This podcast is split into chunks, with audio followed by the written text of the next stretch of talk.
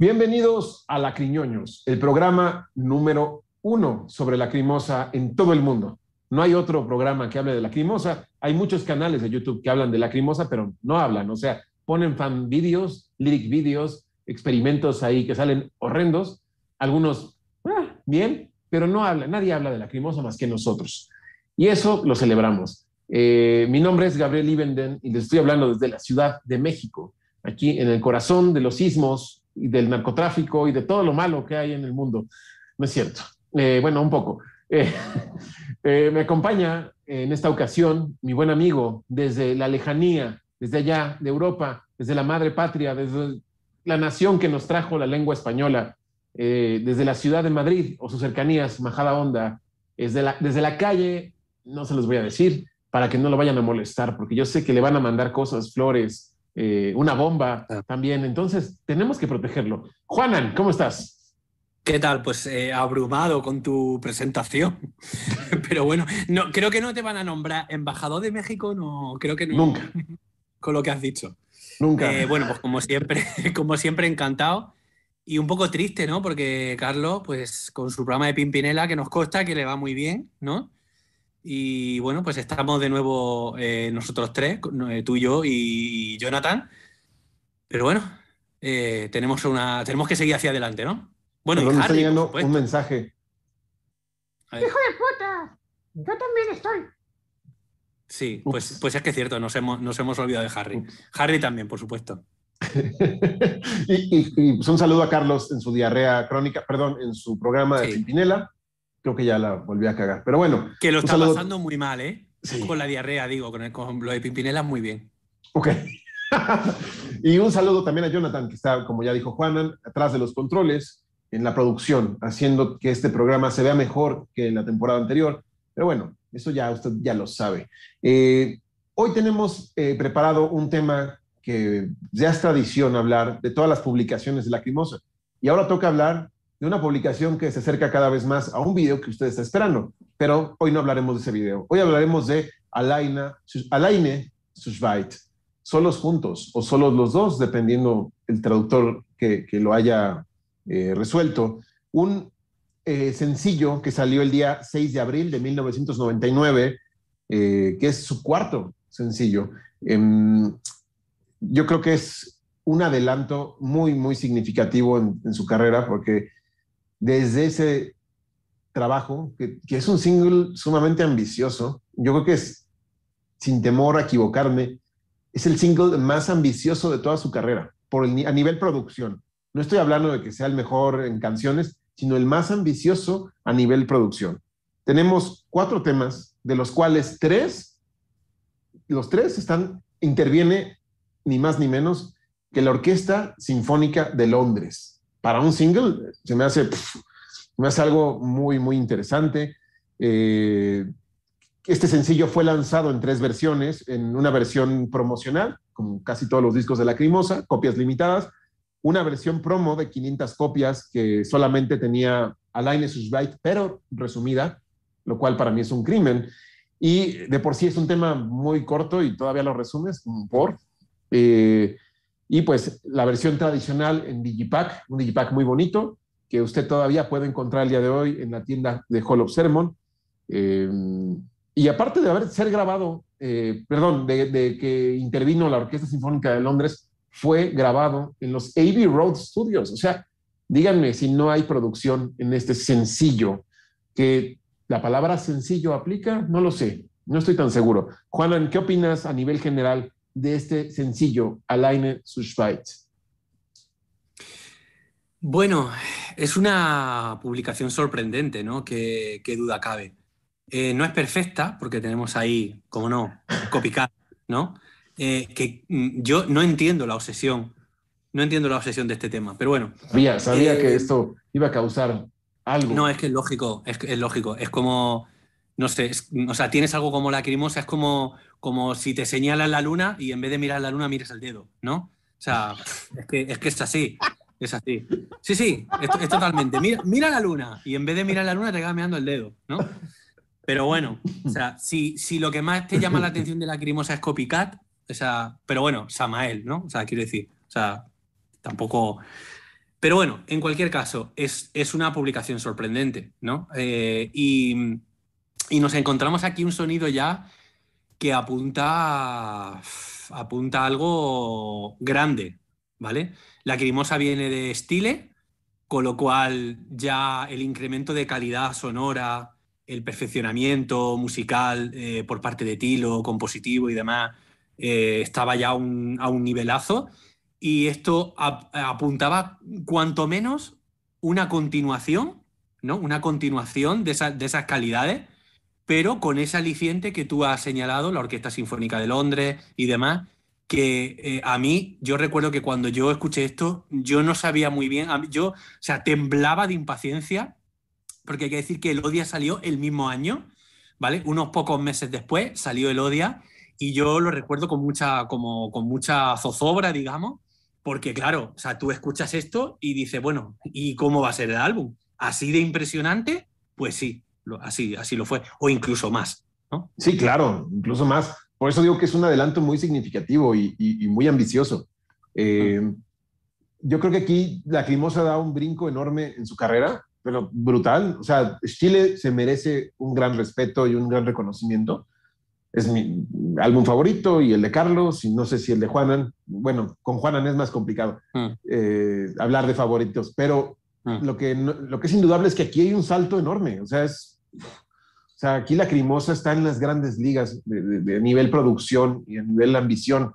Eh, la Orquesta Sinfónica de Londres es una orquesta eh, enorme, mundialmente eh, apreciada, tiene una reputación de las mejores, ha sido, ha sido utilizada o partícipe de bandas sonoras de películas muy famosas. Ahí está la propia Star Wars, ¿no? John Williams ha grabado. John Williams ha trabajado muchísimo con ella. Videojuegos, eh, en fin, muchísimas pro producciones, ¿no? Con gente, con músicos de mucho renombre a nivel mundial.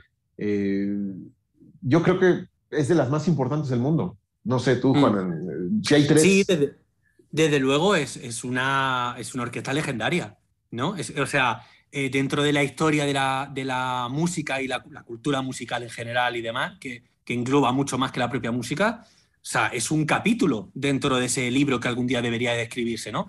Yo hay algo que pienso mucho y es, y es lo siguiente, y, te, lo, te, lo, lanzo ahora. Eh, creo que es un buen momento. Eh, esta gente, estos músicos, están acostumbrados a trabajar con gente de, de, de, perfil muy, muy diferente. Pero a mí me encantaría tener, o sea, saber un poco cómo vivió esta gente, el que de repente te lleguen una gente ¿no? De Europa, ¿no? De Alemania, de Suiza, con este proyecto loco, ¿no? Eh, con esas pintas, ¿no? Con ese aspecto. O sea, esto, o sea, por muy orquesta sinfónica de Londres que sea, esto no te ocurre todos los días. Claro. Mm, me, yo les preguntaría, ¿qué les pareció a nivel musical ese material que ellos tenían que grabar, interpretar y demás? ¿Qué les pareció? O sea, ¿se sintieron orgullosos? ¿Lo vieron como algo especial? O sea, eh, eh sería algo muy interesante también para, para algún episodio eh, intentar liar, ¿no? Intentar como involucrar para ese programa a alguien que proceda de la música clásica. Alguien que tenga formación en música clásica que, no conozca Lacrimosa y que nosotros digamos, oye, mira, mm, mm, eh, te invitamos a tal, no sé qué, y, o sea, te pasamos estas canciones, eh, prepáratelo a ver qué te parece, porque sería súper interesante ver cómo, cómo la gente que tiene ese perfil, gente que a lo mejor no escucha metal ni escucha, cómo lo vivieron, ¿no? Es, es justamente lo que yo siempre me he preguntado a ese nivel. ¿Qué tan grande les pareció composiciones del estilo de Santos o de Amende der Stille a estos músicos de cámara, ¿no? Que a lo mejor se enfrentan a música de videojuego, que no quiero desprestigiar ni menospreciar ningún intento de- musical, ¿no? Cada, cada entidad cumple con ciertas cosas. A lo mejor lo que está hecho para películas y videojuegos tiene otro feeling y lo que ya es un proyecto musical como tal, que se engloba nada más en la pura música, es, otro, es otro, eh, otra aproximación más íntima, ¿no? Con, más, muchos más matices. Eh, porque en una película, pues la banda sonora no es la película, es una parte, ¿no? En un videojuego es una parte, pero en un artista musical es el todo. Entonces, ¿qué sintió la Orquesta Sinfónica de Londres a- al escuchar temas como Alain Susbait en esta progresión tan hermosa de violines y cómo van increciendo y esa explosión musical? Yo, híjole, sí, a mí también me interesa mucho saberlo. Es que, por ejemplo, has mencionado el mundo de los videojuegos. Eh, por muchas cosas diferentes que haga esta gente, a ti te llegan para grabar una, eh, la banda sonora de un videojuego y sabemos que la mayoría de los videojuegos lo que tienen son bandas sonoras que podrían ser de películas. Es decir, Sí. eh, es neoclasicismo puro y duro. Pero tú imagínate estos músicos pensando, ¿y aquí van guitarras eléctricas también? Porque no estamos acostumbrados. Bueno, año 1999. Si hoy día va siendo cada vez más normal que, no sé, bandas como Metallica, por ejemplo, o, o yo qué sé, tantos otros, eh, eh, mm, sacan su música, sacan, eh, hacen a lo mejor algún evento con instrumentación clásica, no hacen como una traslación o, o junto a. Ahora estamos un poquito más acostumbrados. En el 99, ¿no? No, no, no. Y, y te acabas de tocar algo muy interesante. Voy a hacer un paréntesis. Metallica con su gran obra eh, eh, ¿cómo se llama? No, no me- no me acuerdo, pero sí eh, sé obviamente cuál me dice. B&B sí, Nation, el sinfónico de Metallica, ¿no? Sí. Es ANEM, ya me acordé. Mm. La realidad, y siendo honestos, es Metallica con una orquesta de fondo. No hay más. Aquí vemos, y perdónenme los fans de Metallica, yo soy fan de Metallica, pero hay que reconocerlo. Esto es un monumento al ego.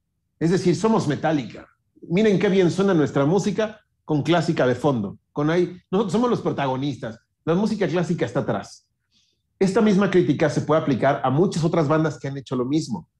Y me acuerdo mucho de una opinión de Christopher Johnson, el líder de Therion, que él dice, a mí me interesa crear una amalgama musical entre el metal y la música clásica, que una se construya sobre la otra y no que una sirva de fondo para eh, eh, engolosinar la parte de- del metal o viceversa. Yo creo que Tilo hace lo mismo. Tilo no es un compositor que diga, voy a hacer una base de metal y le meto de fondo música No. clásica. Yo creo que lo hace al revés o incluso creo que es más justo decir que hace justo eso que menciona Christopher Johnson, amalgamar, que no cobre Sí. protagonismo más una, una cosa que la otra, sino que más bien quede, suene bien, suene eh, en esa conjunción, sea algo glorioso, ¿no? Yo est- estoy de acuerdo con lo que dice, pero yo eh, no estoy de acuerdo con el matiz negativo de lo de Metallica. Eh, yo soy de los que piensan que eh, el metal, en su conjunto, es lo más parecido a la música clásica que hay. Eh, lo que viene a demostrar Metallica cuando hace eso es que al final, en el propio ADN de la música de Lacrimosa, o sea, perdón, de Metallica, está ese clasicismo. ¿Vale? O sea, hay muchos Sí. muchos músicos, muchos músicos de metal que tienen formación clásica. ¿Vale? Eh, y, y hay compositores, compositores como puede ser Vivaldi, que tú hoy día, o, o- o- o Wagner, o sea, que tú pensarías que hoy día lo que haría, a lo mejor haría ópera rock o algún, algún tipo de, de espectáculo donde la imagen, el drama, pero haría metal. Serían como un. Ingui Malmsteen, ¿no? Con esas Claro, guitarras clásicas. A mí no me parece impostado que llegue Metallica y haga eso. No me parece impostado porque yo noto que en el propio ADN de Metallica está ya eso ahí, como de otras tantas bandas de metal. Esto no se percibe en otros estilos de música, pero en el metal se percibe muy bien. Son como herederos Ya. de esa tradición que son siglos y siglos y siglos de tradición. Pero ahora ya hay gente que en lugar de hacer misas para difuntos eh, de la manera tradicional, pues mm, te hacen, pues yo qué sé, em, yo qué sé, pues estas composiciones largas con muchos cambios, eh, herederas también de, todo el rollo del rock progresivo. Entonces, bueno, solamente ese matiz. Pero es, obvio que Therion y Lacrimosa es diferente. Porque ellos lo incorporan desde el primer momento. Ellos es mucho más evidente, porque Tilo compone directamente y arregla aquí un oboe, aquí un tal, aquí un pascual, ¿vale? O sea, es, es- es obvio, es obvio. Es mucho más auténtico la forma de trabajar, eso está claro. Claro. Metallica no. Metallica es, Es por otra cosa. ejemplo, Nothing Else Matters en, el- en su versión original menciona que hay una orquesta dirigida por Michael Kamen que prácticamente tienes que tener eh, el volumen muy alto para percibirla bien, porque se Mm. escucha muy, muy, muy Mm. matizada, muy por el fondo. Entonces, bueno, entonces Claro, pero digo, por ejemplo, eh, bandas como Everif, eh, Theater of Tragedy, eh, eh, Tristania, son bandas donde el clasicismo está, pero desde el primer momento. O sea, eh, a, veces porque, a veces porque hay un violín, o un arpa, o un lo que sea, ¿no? Eh, pero otras veces, en la propia composición, mm, te das cuenta de que jo, eso mismo que estás escuchando, con cuerdas, sería increíble. O sea, y es, y es Claro. eso, es como, si, es como si estuvieran haciendo, como si estuvieran hablando ese lenguaje, lo que pasa es que muchas veces los instrumentos típicos de- del mundo eh, de, la, de la música clásica, pues eh, lo utilizan con guitarras, con un bajo, con tal, ¿vale? Pero otras veces no, otras veces directamente te meten un chelo, te meten... Pero claro, eh, lo, lo de Tilo, Lacrimosa, es más auténtico, porque es que él no... eh, Tilo no se cierra ningún instrumento. De hecho, algún día estar- estaría bien enumerar el número de instrumentos para los que ha compuesto Tilo, ¿vale? Sería, la lista sería... Y justamente en este salto cuántico al, al clasicismo y neoclasicismo que, que vive en Lacrimosa, que lo empezamos a conocer en- de manera ya más directa en Inferno, creo que la pieza clave para que esto suceda es Gottfried Koch. Yo creo que Sí. sin ese mentor, Lacrimosa no hubiera hecho estas grandes obras, porque creo que estaban muy de la mano. Yo creo que Elodia eh, en, en su composición y todo lo que se desprende alrededor, que es Alain Schweit, que eh, Gottfried Koch es clave, es clave. eh, no puede no mencionarse estos trabajos sin la presencia de esta persona, de este tercer, eh, esta tercera pieza, ¿no? Este tercer miembro que no es un miembro, pero está ahí, ¿no? Es, una pieza clave. Es una pieza clave en este proceso. O sea, seamos honestos. Yo creo que Tilo no estaba preparado para hablar con músicos de ese nivel sin alguien como él. Yo creo que es el que, el que hace las partituras. Sí, O sea, a esta, de gente hecho, que, a, a esta gente que llevarle una partitura. Esta es, es la persona que habla. Que, que- o sea, yo imaginémonos a Tilo y Anne, ¿vale? En, en ese estudio, en Londres, los músicos y el otro en medio. Es el que, el que, el que, el que traduce las cosas, ¿vale? Porque uno, o sea, todos ellos son músicos, pero uno es un músico que viene desde la espontaneidad, desde la- el autoaprendizaje y demás, y el otro es el que, mira, esta es la partitura, por supuesto, hecha la partitura con Tilo. Esta es la partitura, esto está. Y claro, Tilo, ¿qué tipo de indicaciones daría? Pues las de tipo emocional, las sentimentales, las más tal, pero toda la parte técnica, la parte más de lenguaje musical, todo sí, eso. totalmente. O sea, ese personaje es Es de clave, clave, vital. Sí, sí, sí, sí, sí. Ahora es diferente, perdona, ahora es diferente. Ahora cuando Tilo ya trabaja con una orquesta, seguro que ha aprendido muchas cosas en el camino y ya, ¿vale?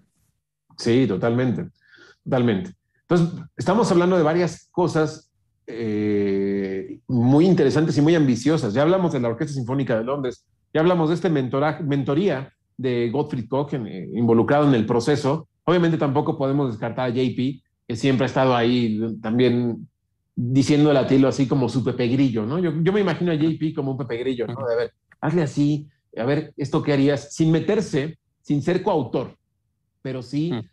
Yo creo que en rebote de ideas, JP es clave, con Tilo Yane. Sí. Y Gottfried Koch, aquí obviamente era el, el, el, que llevaba la voz cantante en temas técnicos de rebote de ideas.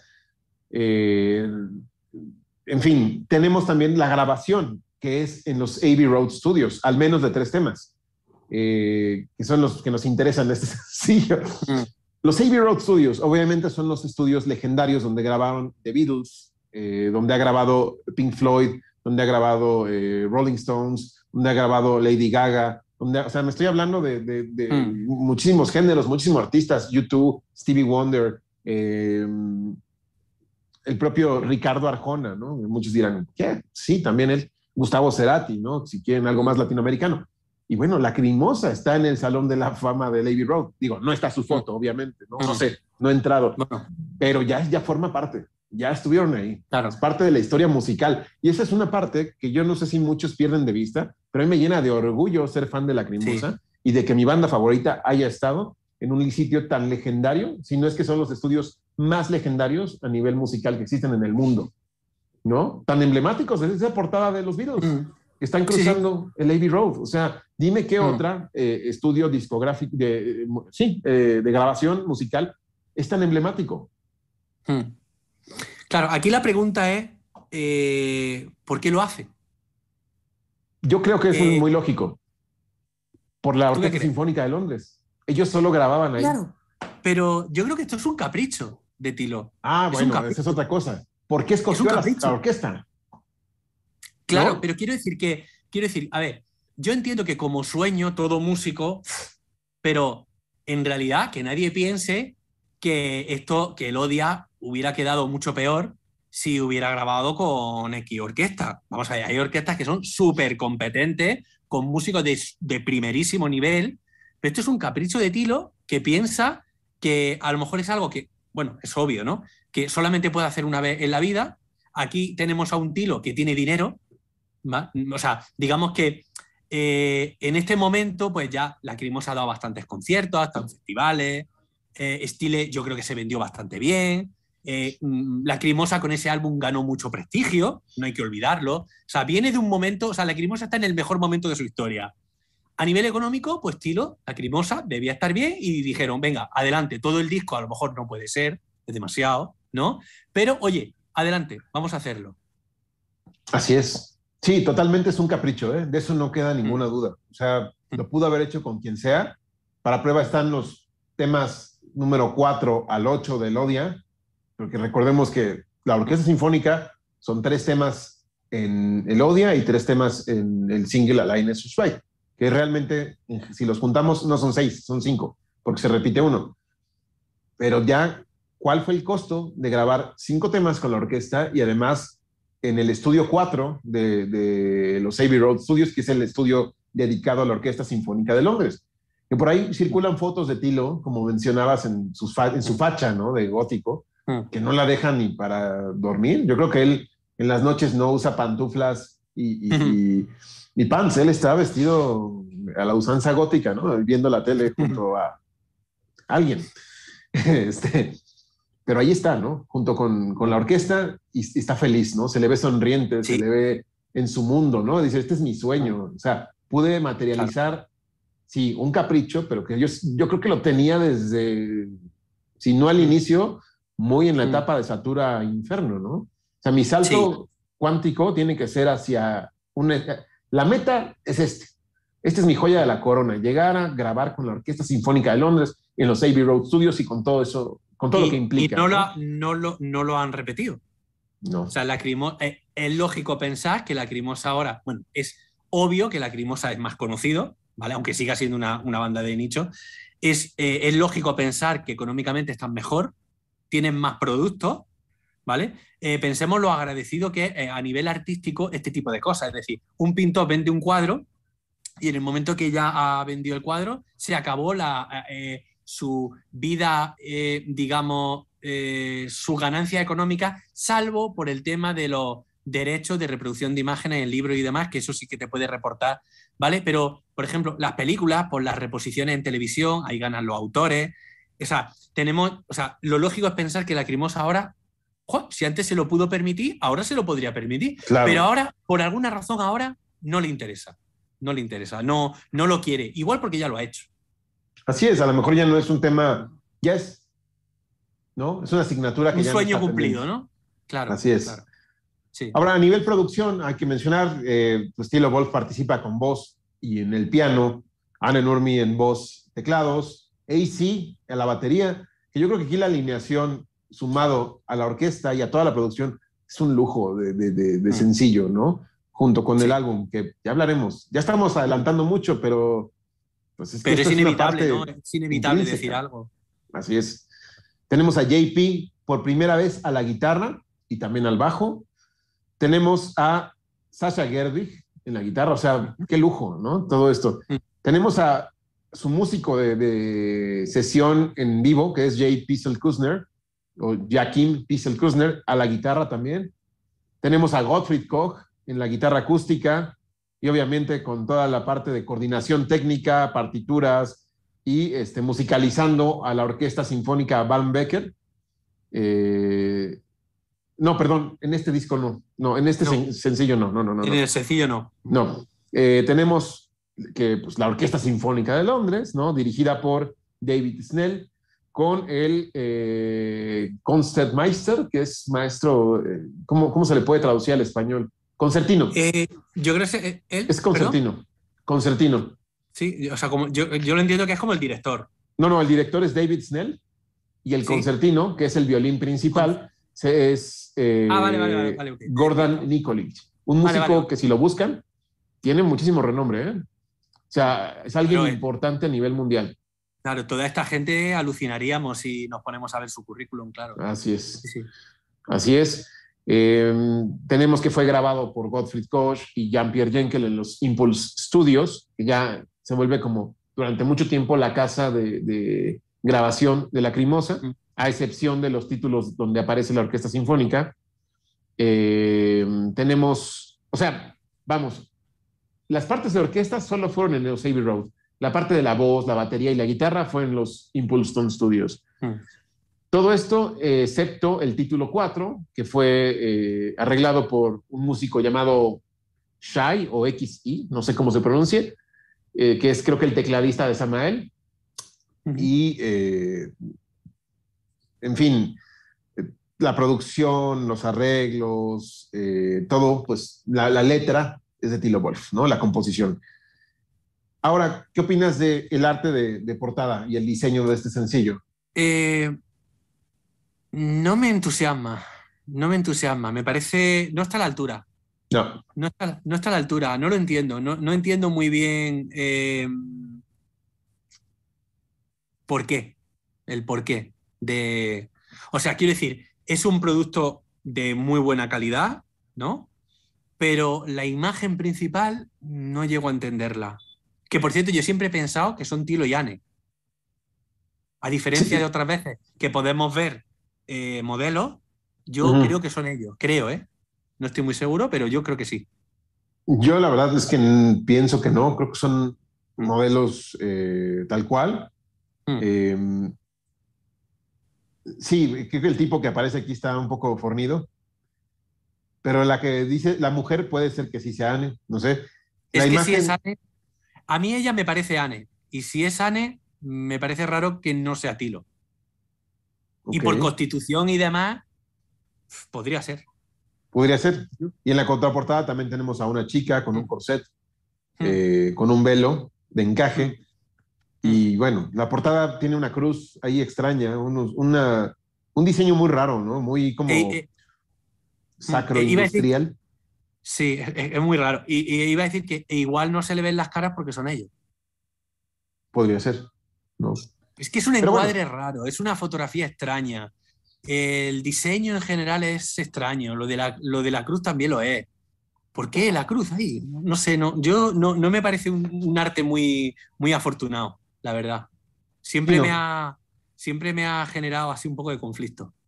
Así es, es como muy al azar, ¿no? Como Mm, sí, muy con tópicos, ¿no? De, de- de- Mm. lo oscuro, una pareja, ¿no? Que es el tema central de- del, Mm. del disco. Sí, porque Bueno, además, porque además si, si quieres representar la idea de pareja, de dos y demás, se me ocurren mil maneras que puedes hacerlo, pero es que es muy raro. Es muy raro. Así es, así es. En fin, em, tenemos el primer tema, que es Alleine Sushbait. Un tema que la primera vez que lo escuché fue, en lo personal, fue mi introducción a la crimosa. Eh, gracias a este tema los conocí. Fue un shock, ¿no? Fue, dije, de aquí soy. Esto es lo que me complementa el alma, ¿no? Escuchar esas, esa, esa eh, dice Carlos que no se debe decir progresión, es otra cosa, pero bueno, eh, esta evolución musical, conforme va avanzando el tema, esta intensidad, este dramatismo que empieza muy solemne con esas guitarras y ese violín delicioso y la voz de Tilo en un punto sumamente eh, grave, eh, dándole una profundidad y una ambientación. Eh, para mí se me hace brutal este, tema. No sé, Juanan, ¿tú qué nos puedes decir? Mira, aquí, yo tal y como lo veo, aquí es la lacrimosa más sensual. O sea, aquí estamos viendo ya la sensualidad que impregna todo el Odia, ¿vale? Que ya hablaremos del Odia, pero eh, estamos viendo, yo qué sé, también, o escuchando eh, algo de una enorme dulzura, ¿no? Y como algo como muy orgánico, de una belleza increíble, ¿no? Incluso la belleza es tan grande que me da la impresión de que es un tema que también puede alejar a fans de la banda, ¿no? En plan, wow, esto es demasiado meloso, esto es demasiado dulce, esto ya no, esto tampoco es estile. Mira, eh, puedo aceptar que esto no sea inferno, ¿no? Puedo aceptar que estile tenga ese puntito más intelectual, ¿no? Más, como más severo, más... Mm, severo en el sentido musical, ¿no? No, en esa gravedad de tiro a la hora de, cantar. Eh, y luego lo que hemos hablado muchas veces, algo maravilloso que tiene este, este álbum, pero este tema en, particular, que no se vuelve a repetir. La, exacto. esa compenetración entre los dos es un dueto. Aquí vemos un dueto. Aquí, de alguna manera, vemos el por qué hay una voz femenina eh, y, una mujer en la banda. Es decir, esto es lo que quería Tilo, ¿no? Desde siempre, tener a una integrante femenina en la banda. Ahora vemos por qué. Eh, más que en Inferno, más que en Stile, donde poco a poco lo vamos viendo, pero aquí es donde lo vemos de una manera muy nítida. La pregunta es, ¿por qué esto no se repite? a, este porcentaje, a este grado, quiero decir. Sí se repite. claro, aquí, aquí es 50%, aquí es la vez donde ellos están más equilibrados. Y, yo creo que también en otro tema del odia, pero nada más. Sí, sí. Ya hablaremos de eso. Pero aquí tienes razón, aquí es. Wow, es que es. es hmm. Lacrimosa, eh, concentrado en una pieza tan pura, tan. Hmm. Hijo, es, un, Es verdad que aquí es verdad que aquí lo da un poco la letra. Recordemos que la letra de esta canción va sobre una pareja que se ha perdido, ¿no? Que ha, es un diálogo. Que ha olvidado, claro, que ha olvidado, eh, digamos, el, volver a encontrarse, el, entenderse. Hay algo de incomunicación aquí también, como en estilo, venimos de estilo, ¿no? Entonces, eh, eh, es todo eso, ¿no? Y, de alguna manera, bueno, de hecho, para mí siempre lo de el asunto del baile en esta canción o sea, ¿por qué el baile? Yo siempre lo he entendido que es porque cuando se baila con alguien, estás en sintonía. ¿Vale? Estás en sintonía. O sea, tú no puedes bailar con alguien si cada uno eh, lleva un paso. a su ritmo. Entonces, yo creo que ese rollo de, reencontrarnos, de tal, nos hemos olvidado, tal y cual, o sea, digamos que se utiliza, eh, se utiliza el asunto del baile como imagen donde se ve muy claramente que al bailar los dos tienen que ir en la misma dirección, por decirlo de alguna manera, ¿no? Entonces, mm, teniendo en cuenta todo eso, yo entiendo que este sea el tema donde haya una mayor compenetración. Pero la pregunta es, si este es el 10 a nivel de compenetración entre ellos, ¿por qué luego ya todo es tan diferente? No igual, sino tan diferente. Hasta el punto de que muchas veces, Anne, es que mm, mm, a, veces es que no tiene ni, intervención o su intervención es decir unas pocas palabras y se acabó, ¿no? Sí. Sí, sí, sí, sí. Muy raro, muy raro, pero este tema es, es que si se repite, sería una fórmula exitosa. Claro. Es, raro. Ahora, ¿no te parece eh, que es un tema de muchos contrastes? En el cual vemos una letra que habla de una separación, una letra triste, una letra, pero que se cuenta de una manera emocionante. Sí. Que, está repleta de emoción. O sea, es, una, es un contraste con el que juega la Lacrimosa, muy similar a como lo hace Einsamkeit, en el tema Einsamkeit, que habla de una depresión brutal, pero te lo está contando con música circense. Entonces, eh, esa eh, ironía existe también aquí, ¿no? Te lo está Mm. contando con una pasión, con una sensualidad, con unos eh, ataques sinfónicos perfectos, con la guitarra de una manera muy sutil, que Mm. ya, ya no cobra la presencia de Stiles, sino ahora está más eh, Mm. suavizada, pero concatena muy bien con la música clásica. Cómo va subiendo y cómo las voces, todo, todo es de una manera Mm. emocionante. Pero Es que de fluye, una fluye tragedia. todo súper bien.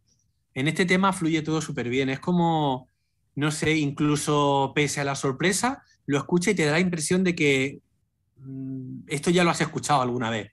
Y sin embargo, es súper novedoso. Es una sensación muy rara. Quizás es porque, porque todos los instrumentos entran cuando tienen que entrar, las notas mm, son las que tiene que haber.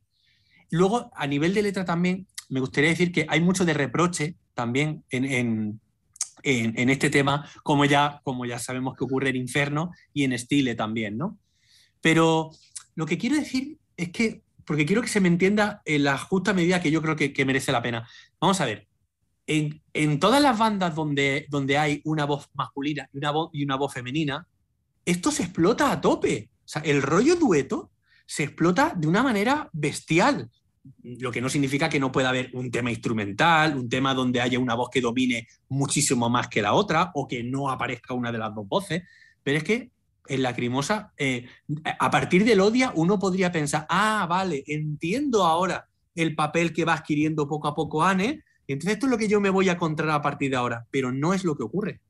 O sea, Tilo sigue siendo el vocalista principal, pero, pero uf, muy de lejos. Claro.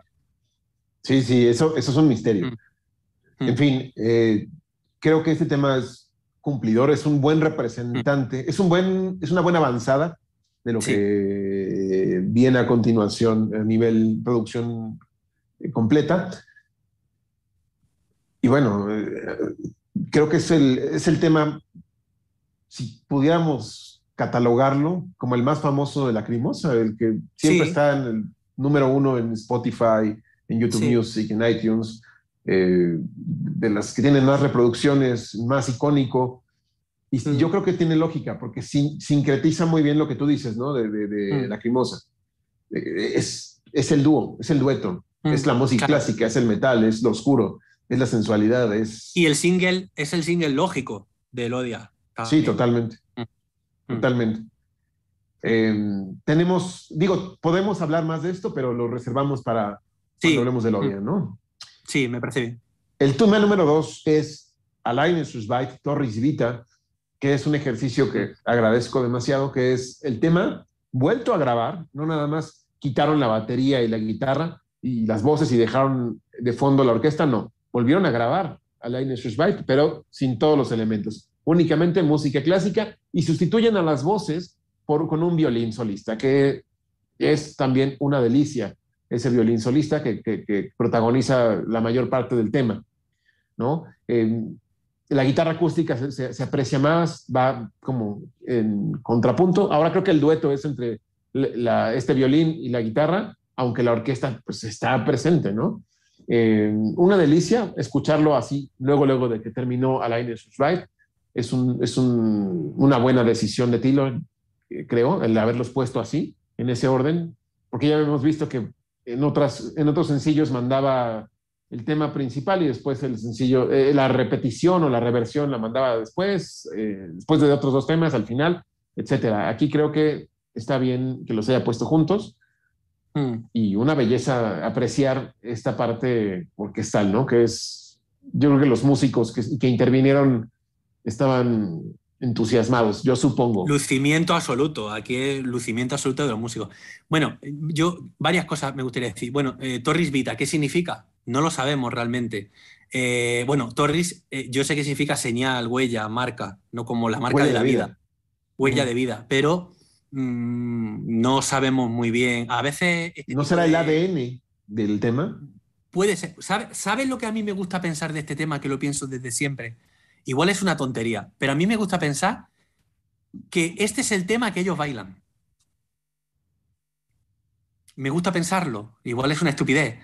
Pero en, es- en ese baile, en, ese, eh, em, sí, ese baile, ¿no? De, la pareja, pues es como si fuera el tema, el, tema, el tema que está sonando, que de alguna manera eh, le está, haciendo a ellos encontrarse, bailar y volver a encontrar esa sintonía, ¿vale? Un poco entre comillas, porque en, en realidad el tema mm, eh, no está exento de cierto dramatismo, por así decir, ¿no? O sea, no es del todo optimista, ¿no? Eh, y, iba- y de- bueno, y luego, por, supuesto, es eh, otro de esos temas instrumentales que le gusta, que le gusta a Tilo ¿no? Eh, lanzar de vez en cuando, ¿no? Que, que la verdad es que es muy de agradecer. Y luego un tema de una belleza tremendísima, es un tema bellísimo, ¿no? Totalmente. Y, y uno de los más, uno, uno de los temas de la crimosa donde el neoclasicismo es, o sea, en este caso es puro y duro, que es que no hay otra cosa. O sea, a- o sea, es, es un tema que esto yo creo que descontextualizado, o sea, alguien llega a tu casa y tú estás escuchando esto y alguien te podría decir, oye, ¿y qué compositor es ese? Ya Sí, no te sí, hablaría sí. en términos de banda. Oye, ¿ese, ese, ese compositor de quién es? O sea, esa, perdón, esa, esa composición de quién es, quién es el compositor. ¿Sabes? O sea, porque Me ha es- pasado, me ha pasado con familiares que, que- que Claro. escuchan el Odia y, y todo lo derivado del Mm. Odia, como esto, dicen, oye, qué bonita música, ¿no? Y de repente entran cosas como Die Schutoten Killingsberg, quita eso, ¿no?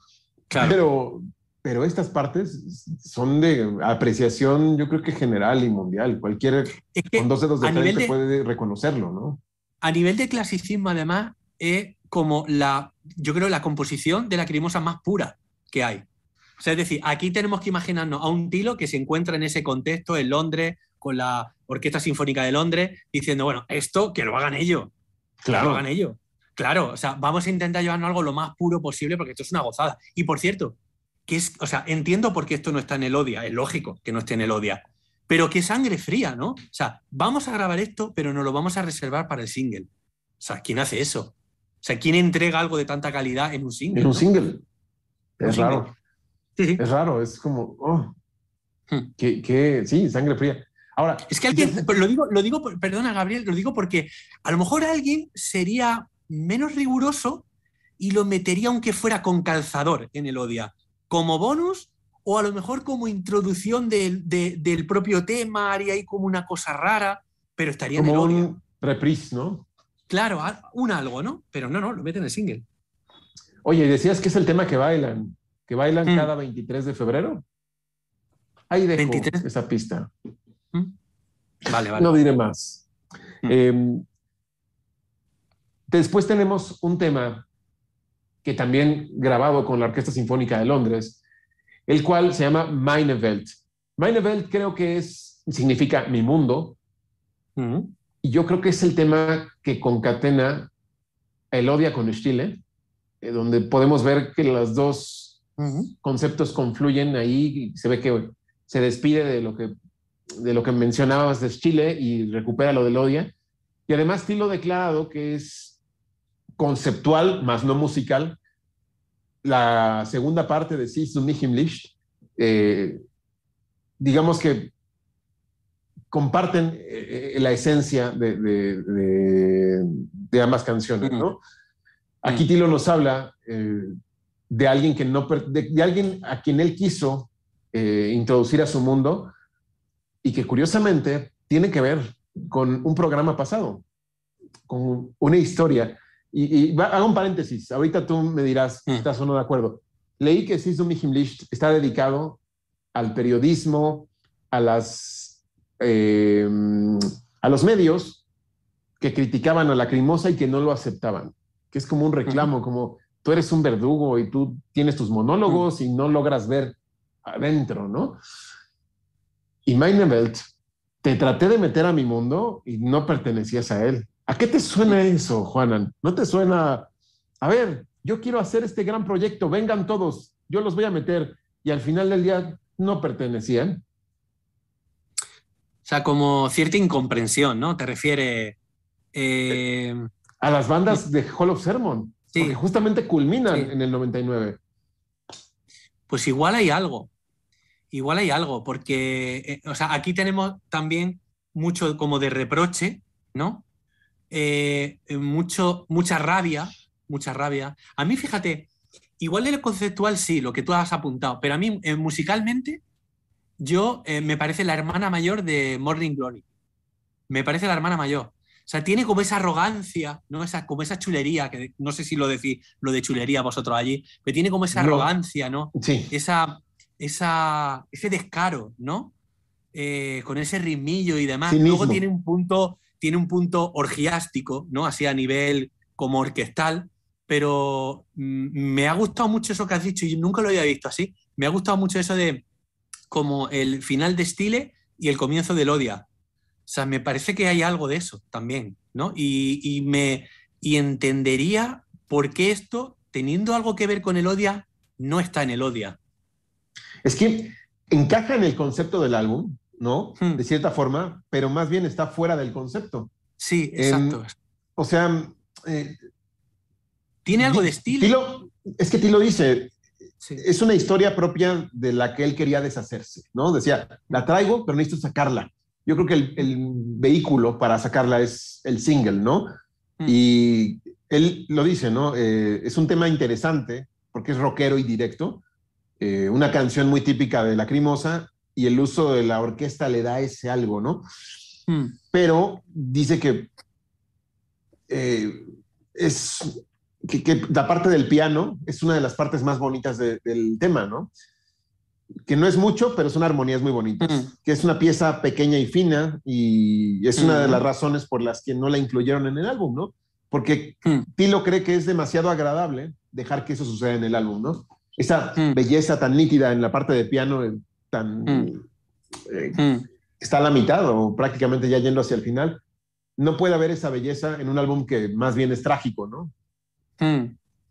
Sí, no sé. Y son palabras Eh, de Tilo, ¿eh? No, no lo estoy Sí, inventando. sí, yo. sí. No, no, y, y- y no dejan de tener su sentido. Eh, pero sí que, sí que se percibe como un puente, de alguna manera.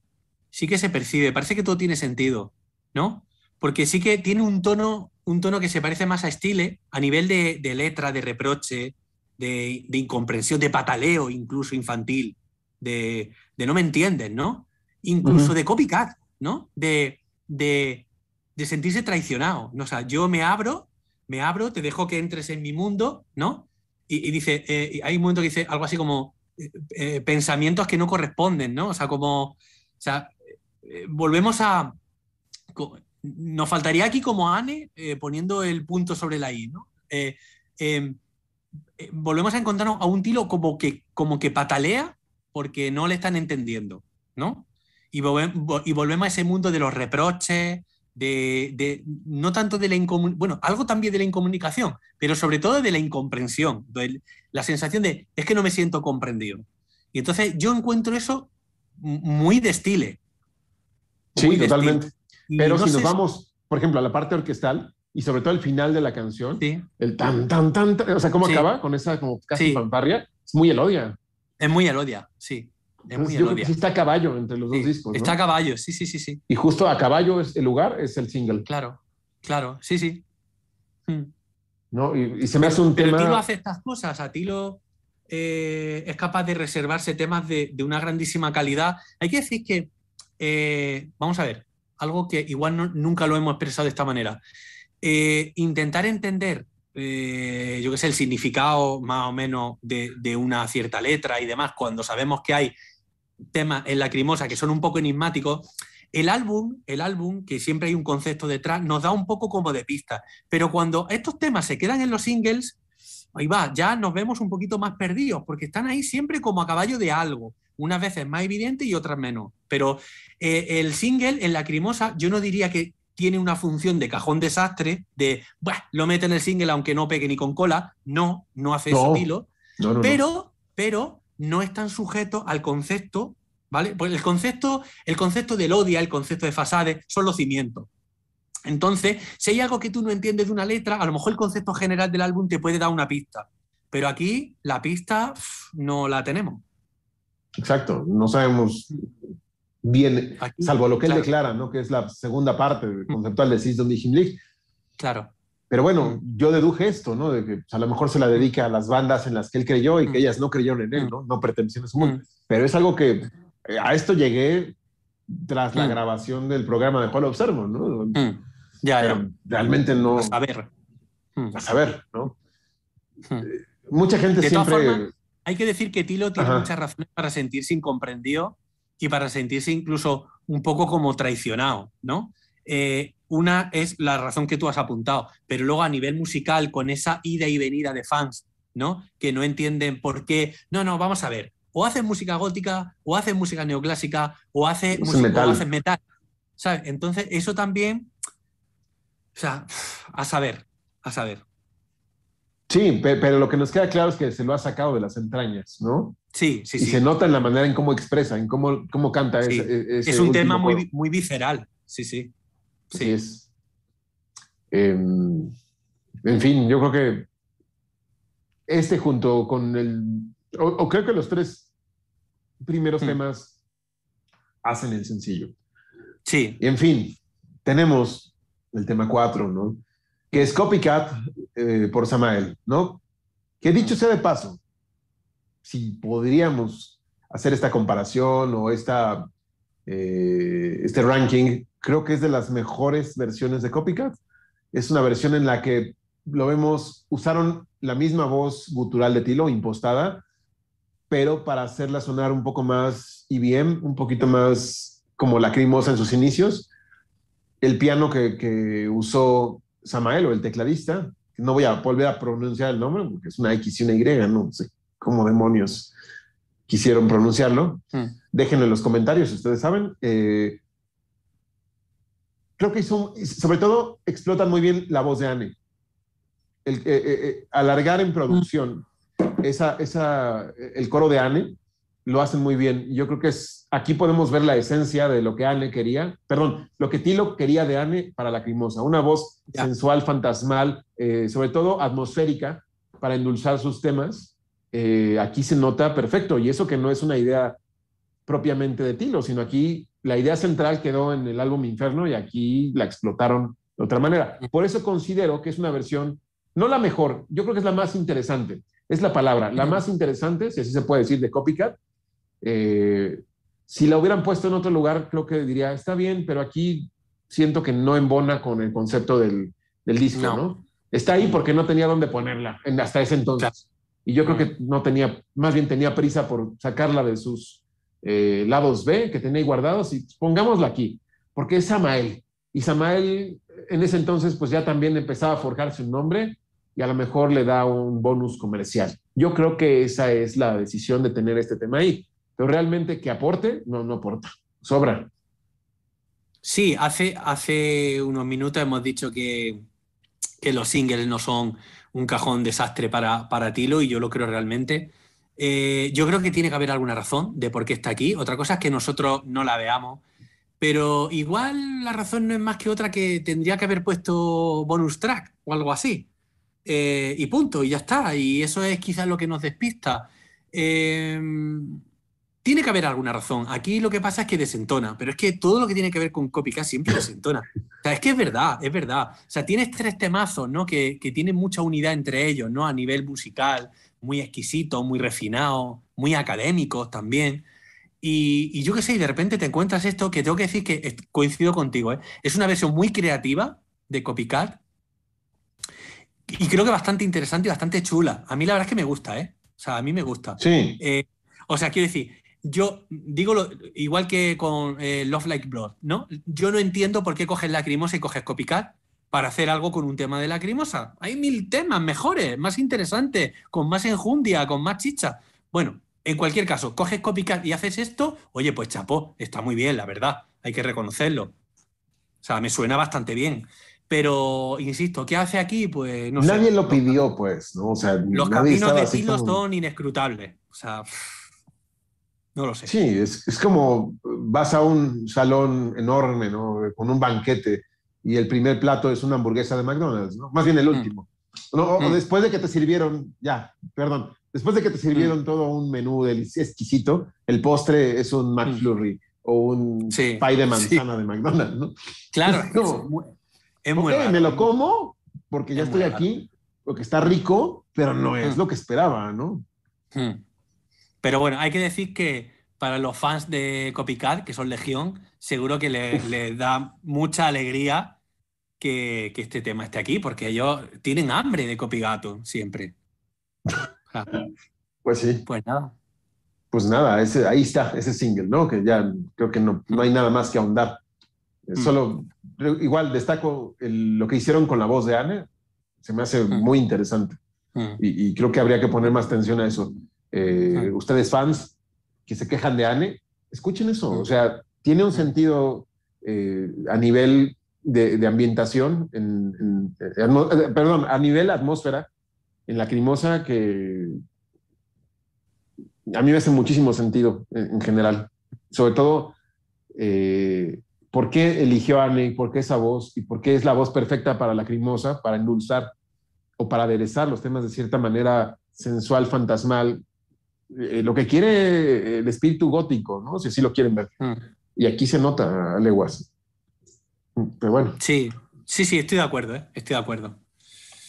en fin, algo que quieras concluir sobre este single. Eh, bueno, sí, como conclusión final, eh, decir que, bueno, eh, es un single que, que nos pone en la pista de- del, del que va a ser el trabajo, por así decir, más académico de la Crimosa, ¿no? El más, eh, más académico, no, academicista, perdón, que no es lo mismo, ¿vale? El más academicista, el más, el que podría contentar más a la gente que escucha música clásica y solo música clásica, ¿no? Y eh, podría llegar a gustarle bastante, ¿no? Al mismo tiempo es un álbum que puede espantar a la gente que, eh, mm, que está instalada en, el, en esa cara de, de lacrimosa que tiene que ver con el metal, ¿no? Que bueno, que no les disgusta que en un momento determinado haya instrumentación clásica, pero igual esto ya es un poco demasiado, ¿vale? Es un, eh, eh, tam- también apunta hacia un álbum que, y ya hablaremos, que es más luminoso, ¿no? O sea, dentro del dramatismo. O sea, aquí también se percibe, eh, igual por la Orquesta Sinfónica de Londres, ¿no? Igual por, o sea, yo qué sé, pues te apetece, no sé, y, mm, si te apetece jugar con los grandes, pues igual te apetece un poquito, no sé, igual la alegría de Tilo por hacer este tipo de, ¿no? Pues le lleva a hacer algo no tan oscuro, no tan... Y quemar las naves, ¿no? Sobre todo. Claro, claro, exacto, exacto. Sí, sí, Mm. estoy de acuerdo contigo. Es, Mm. es, es un- una ventana a la gran Mm. mansión de Lacrimosa, ¿no? En, en este vecindario de su discografía. Creo Claro. que esta es, una pequeña ventanita de lo que se viene. ¿no? Y muy bien justificada, a excepción de Copycat, pero Mm. bueno, no se puede pedir perfección, ¿no? Pero, pero ¿qué hacen los gatos? Los gatos, o sea, tú tienes gatos. O sea, los gatos están cada vez donde les da la gana. sí. A ¿Verdad? ellos no les importa, ellos se pasan por Miras a enfrente un de la lado y cámara. está encima del armario. Sí. Miras a otro lado y está en el suelo. Ah, sí. Otra vez, eh, ¿hay, hay algo que esté más descontextualizado que un gato? Pues copycat. Claro, es verdad. Sí, sí, a ellos Sí, no les le- importa. ¿eh? Si yo los trajera Claro. aquí a grabar, pasarían enfrente de la cámara y pondrían su ano ahí enfrente de la Claro. cámara y no les importaría. ¿eh? Claro, sí, sí, sí. sí. Muy buena, muy buena reflexión. Eh, pues ahí lo tienen. Este fue nuestro especial sobre Alain Schuschweit. Eh, vean estos videos de los singles. Son los videos que menos tienen vistas en el canal, pero volteenlos a ver. También tienen su importancia dentro de la discografía de la Crimosa. Ya, ahí está el de Alex Lüge, el de Chacal y el de Stolzes Hertz. Y este esperemos que tenga más visitas. Y bueno, déjenos su like, déjenos sus comentarios, suscríbase a este canal, por favor, déle a la campanita para que no se pierda los estrenos cada sábado a las 7 de la noche. Interactuemos ahí con usted, compártalo con algún amigo y métase al grupo de Facebook, La Criñoños en el Mundo, para que usted siga la conversación. Si usted ve este programa, tiene que ir al grupo porque lo complementa. Y si usted está en el grupo, pues tiene que venir a ver los videos, porque luego hay gente que está en el grupo y no sabe de qué se trata, ¿no? Oigan, ¿qué pasa aquí? No, pues ve los videos, por eso está el grupo. Estamos también Claro. en Instagram, tenemos fanpage de Facebook, estamos en, en Twitter y toda la primera temporada en Spotify. No sabemos si la segunda va a estar ahí porque no hemos tenido muchos resultados, pero ya veremos. Serán decisiones que, que próximamente tomaremos. Y se vienen muchas cosas. Además del transcurso de la temporada, tenemos ahí muchos planes que ya le iremos contando conforme se vayan resolviendo. Eh, gracias, Juanan. Gracias, Jonathan. Gracias, Harry. Y Carlos, pues recupérate. Este, ojalá, si quieres un tapón, avísame y yo te ayudo.